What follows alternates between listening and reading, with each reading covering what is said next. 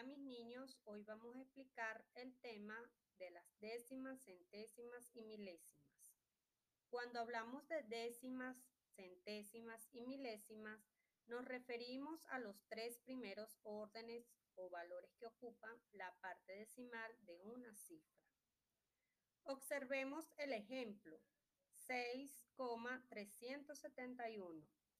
Recordando que la parte entera está antes de la coma, lo que quiere decir que el 6 pertenece a la parte entera.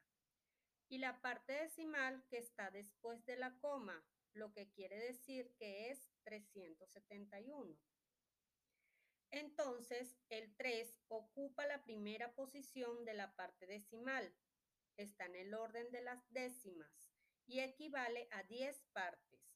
Le sigue el 7 que ocupa la segunda posición después de la coma y está en el orden de las centésimas y equivale a 100 partes.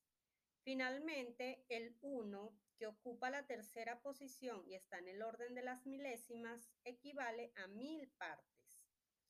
¿Por qué decimos que el 3 de las décimas equivale a 10? Porque está en la primera posición de los decimales, lo que le, le corresponde un 0, que es igual a 10. El 7 está en la segunda posición, le corresponde dos ceros, que equivale a 100.